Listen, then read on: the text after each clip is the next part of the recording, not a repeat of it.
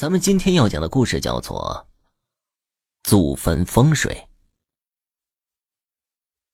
自古以来，中国人都相信风水一说。修建房屋的时候要讲究风水，挖坟选墓的时候要讲究风水，家中的门窗板壁也要讲究风水，甚至啊，连挖个厕所都要讲究风水。可见，风水观念已经渗透进中国人生活的方方面面。在众多的风水观念里，对祖宗墓穴的风水选定最为讲究。祖宗的墓穴风水选好了，莫要说子孙后人能荣华富贵，就是出个帝王之才也不在话下。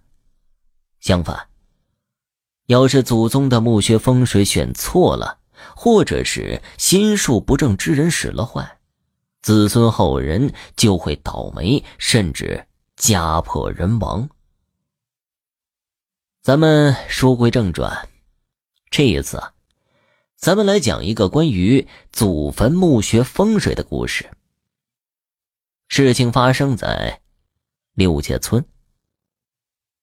柳家村有一个人叫做。柳成，做事勤劳，心地善良，但在人生的道路上就没有遇到过一件顺心的事情。在柳成十岁的时候，左眼不疼不痒，莫名其妙就瞎了，看不见了。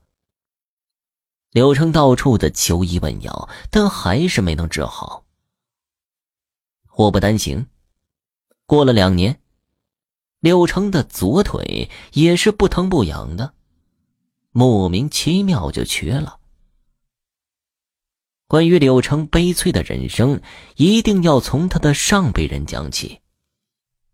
柳成的父亲母亲并不是柳家村的人，而是从山东一带逃荒过来的。当年呢，小日本打到他们家的时候，烧杀抢掠，无恶不作。把柳成的两个哥哥给杀了，三个妹妹也被焚烧活埋。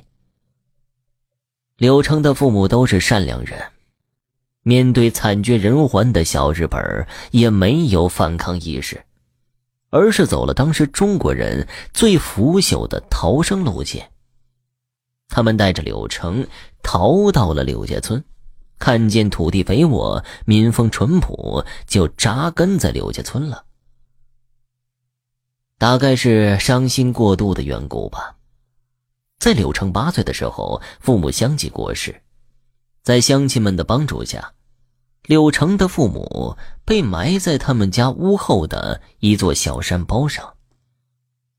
站在柳成家的院子里，手搭凉棚往后山看去，他父母的坟就像是埋在自家的房顶上一般。自从父母亲去世之后。柳成就一个人艰难的生活着。二十岁的时候，在亲朋好友的牵线搭桥之下，娶了邻村一个智障的女子为妻。几年之后，智障女为柳成生下两男一女。十岁之前呢，三个儿女都很健康聪明。可是令人不解的是。当儿女们翻过十岁的时候，眼睛也同父亲一样不疼不痒的，莫名其妙就瞎了。幸好天无绝人之路啊！五年前的一个早晨，阳光明媚，万物如新。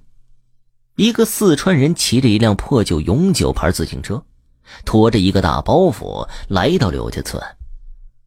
这四川人是一个补锅匠，他在柳成家借了一间偏房住下，摆开摊子，做起了补锅的活来。这个四川人姓什么叫什么，谁也不知道，村民们都叫他小四川。这个小四川很土气，满脸微黑，鼻子高高凸起，衣服裤子都打着补丁。